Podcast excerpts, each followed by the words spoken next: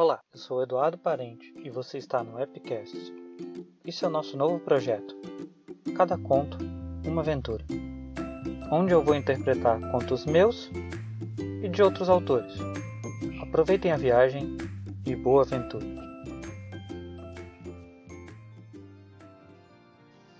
Formigamento. Um conto. Era como um barulho de gravetos estalando na brasa porém mais próximos e sem a sensação de calor.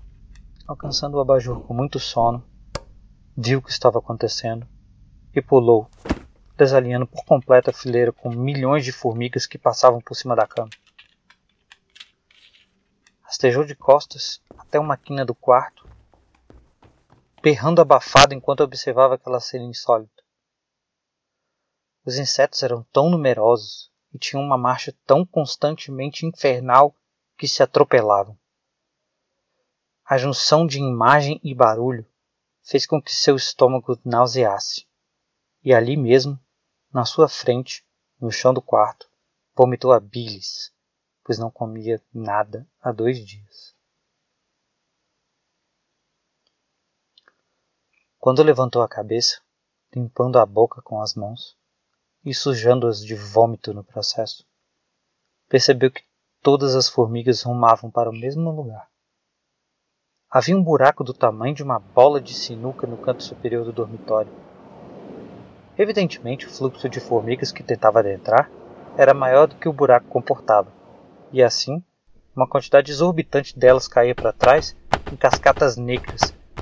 Tão logo quanto pudessem, voltavam a marchar em direção àquela pequena cratera. Quando pôde observar, enfim, individualmente cada serzinho asqueroso. Notou que elas eram mais pretas que o alcatrão e mediam tanto quanto o indicador. Olhando rapidamente, poderia jurar que algumas tinham o tamanho da palma da mão vomitada. Em todo aquele absurdo, pôs-se de pé e olhou para o buraco onde as formigas entravam. Era repulsivo. Uma massa negra de insetos enormes que vinha da janela passava por sobre a cama e tentava se entulhar dentro daquele orifício escuro. Por curiosidade, debruçou-se na janela do prédio e viu que as bichas saíam de um bueiro e escalavam a parede do prédio até seu andar, o sexto andar. Gritou da janela questionando se nenhuma alma desgraçada estava enxergando aquela miséria. Mas as pessoas reagiram em variações de espanto, pena e ódio. Eram três da manhã, afinal não sabendo explicar exatamente o que estava acontecendo, e nem o porquê de suas atitudes seguintes, pisou na torrente de formigas. Aparentemente, o passo gigante não era um problema. Elas permaneciam indo ferozmente para o buraco. Deu outro passo.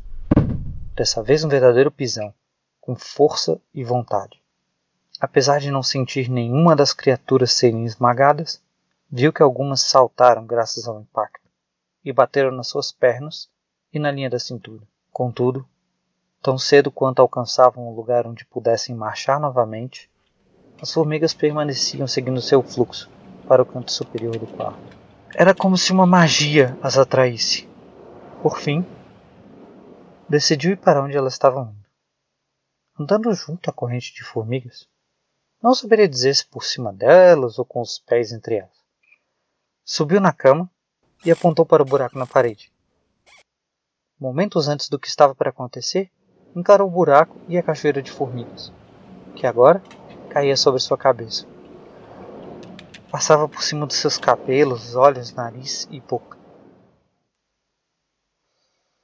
Sem saber o que estava fazendo, apoiou as duas mãos na parede, uma em cada lado do buraco, e enfiou a cabeça ali, obstruindo totalmente a passagem das formigas.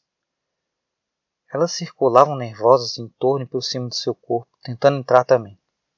Não vendo nada e sentindo que o vão a engolia, passou os ombros, braços, cintura, as pernas e os pés.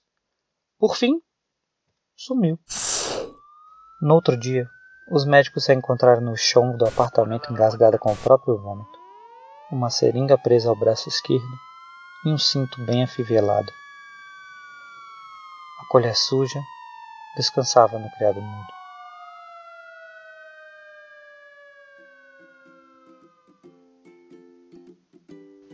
Oi, sou eu de novo, Eduardo. Gostou do que ouviu? Basta nos procurar nas redes sociais. No Instagram, no Facebook e no Twitter, arroba Podcast. Se você escreve contos ou conhece alguém que escreve, nos mande eles por e-mail. Podcast, epcast, tudo junto, arroba gmail.com. É isso. Até a próxima aventura.